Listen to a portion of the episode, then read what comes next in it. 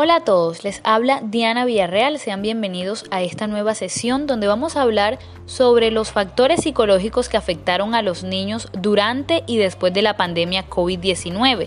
La vida de los niños, al igual que la nuestra, también cambió. De un día para otro dejaron de hacer sus actividades diarias como ir al colegio, al parque, incluso dejaron de visitar a sus familiares y tuvieron que afrontar un cambio hasta en la manera de saludar. Emociones como el miedo, la ansiedad, irritabilidad han sido las que más han afectado a los niños durante y tras el confinamiento. Hoy tengo una invitada especial, quien ha vivido, se podría decir, de cerca cómo vivieron los niños esta crisis mundial. Ella es la licenciada en educación preescolar Marelis Miranda, quien lleva 19 años trabajando con la primera infancia. Bienvenida licenciada y gracias por aceptar esta entrevista. Gracias Diana por brindarme este espacio y esta oportunidad para hablarte sobre mi experiencia como agente educativo con niños de educación inicial.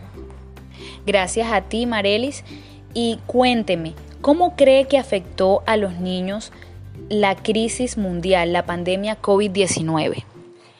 Bueno, Diana, ¿qué te puedo contar? Pues mira, para los niños te puedes imaginar, ya no compartían con sus amiguitos, con sus pares, ni con niños de otras edades, pues ya no realizaban esas actividades grupales como las que se le hacen a ellos en los CDI. Eh, pues fueron muchas cosas que a ellos se le prohibieron, por lo menos como ya tú mencionaste, la, la salida al parque, la salida a visitar a sus familiares. Entonces para ellos, es para nosotros los adultos que nos ha dado muy duro. Imagínate cómo puede ser para los niños. Así es. ¿Y qué cree usted que se puede hacer desde casa para ayudarlos? Bueno, a través de mi rol como agente educativo, pues nosotros a través de llamadas de acompañamiento eh, se invitaba a la familia o se les invitó a las familias a compartir con los niños este espacio, este tiempo que pues la vida nos está brindando, de hacer actividades con ellos, jugar, hacer actividades lúdicas, actividades artísticas, lecturas de cuentos y así aprovechar el tiempo con ellos y a la vez que los niños sea más llevadero este confinamiento. Nosotros en nuestro proyecto estamos usando como herramienta pedagógica los cuentos, los libros. ¿Cree usted que esta es una herramienta buena para ayudarlos con todos estos factores que los afectaron a ellos? Claro que sí, mira que yo te lo mencioné en las actividades o en las estrategias que se le brindaron a los niños o que se le han brindado a los niños, pues sí, excelente, uno va a eh, la lectura de cuentos. Usted como agente educativo, ¿cómo vivió el cambio de lo presencial a lo virtual?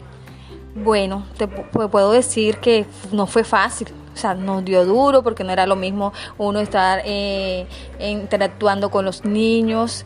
Eh, muchas de nosotras personalmente de pronto no contábamos con un internet excelente en casa, somos de una parte rural, tanto para nosotros como a los padres, la familia, los niños no tenían como que las herramientas, pero gracias a Dios las cosas se nos fueron dando y hemos estado en, en continua comunicación con los niños y ahí estamos saliendo y sobrellevando a los niños y sacándolos adelante de, esta pandemia. Excelente. ¿Cómo es la comunicación con los niños?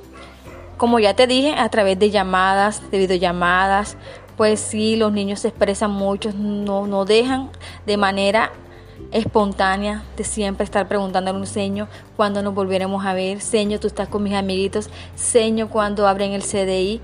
Entonces ya uno ve las inquietudes de los niños a través de esas llamadas telefónicas. ¿Qué estrategias pedagógicas utiliza con los niños en el confinamiento?